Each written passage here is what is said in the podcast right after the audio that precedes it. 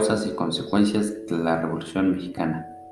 La Revolución Mexicana es el movimiento armado iniciado en 1910 para terminar la dictadura de Porfirio Díaz y que culminó oficialmente en la promulgación de la nueva Constitución Política de los Estados Unidos Mexicanos de 1917, siendo esta la primera a nivel mundial en reconocer las garantías sociales y los derechos laborales colectivos.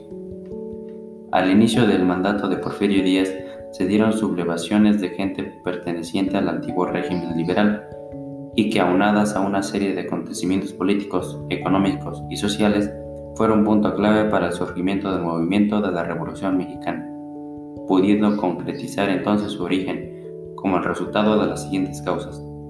La desigualdad social y la concentración de la riqueza. No existía la libertad política. Despojo de tierras a los campesinos, creación de latifundios.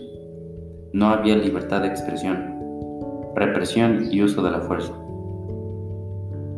Un aspecto importante y muchas veces ignorado es que la Revolución Mexicana tuvo como precursor a un intelectual y político oaxaqueño de gran importancia, Ricardo Flores Magón. Ricardo, junto con sus hermanos Jesús y Enrique, creció influenciado por el resentimiento de que su padre, el coronel Teodoro Flores sentía por Porfirio Díaz, pues éste no lo había reconocido ni retribuido por su servicio a la nación durante la invasión francesa de 1867. Para ese entonces, Ricardo ya se había alejado del liberalismo y acercado al anarquismo, doctrina que permanecería en sus textos. Sin embargo, recordemos que, durante el porfiriato, la libertad de expresión no existía. Por ello, los hermanos Magón fueron constantemente perseguidos y amenazados. El estallido de la lucha armada. Francisco y Madero, otro de los grandes personajes de este movimiento armado, se había dedicado a recorrer el país para fundar clubes con sus ideales antireeleccionistas y de cambiar al país por medio de la democracia. Era innegable, se había convertido en una amenaza para el régimen Debido a esto, fue aprendido en Monterrey y después trasladado a San Luis Potosí. Mientras tanto, Porfirio Díaz resultaba nuevamente y de manera ilegítima electo como presidente de México. Después, Madero fue liberado. Algo en él había cambiado. Sustituiría la democracia por la lucha armada. Cuando el ansiado día llegó, la sublevación fue enorme. A partir de ese momento, se considera que inició la Revolución Mexicana. Después, con el transcurrir de los meses, la lucha se había extendido por gran parte del territorio.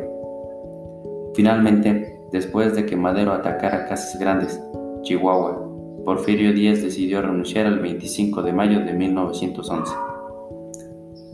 Fin del porfiriato. El día 21 del mismo mes se celebraron los tratados de Ciudad Juárez, en donde se aceptaba la renuncia de Porfirio Díaz y de Ramón Corral, dando fin el día 25 a la época del porfiriato. Díaz fue sustituido por Francisco León de la Barra, en calidad de presidente interino. Gobernó del 25 de mayo de 1911 al 6 de noviembre del mismo año. Mientras Porfirio Díaz salió de la capital y en Veracruz se embarcó en el navío alemán con destino a Francia, en donde murió el 2 de julio de 1915, en la ciudad de París a los 84 años de edad. El partido antireeleccionista fue reorganizado y apareció en su lugar el Partido Constitucional Progresista, cuyo lema era sufragio electivo, no reelección, que se presentó la fórmula siguiente, Francisco y Medero para presidente y José María Pino Suárez para vicepresidente quienes al efectuarse las elecciones resultaron triunfantes.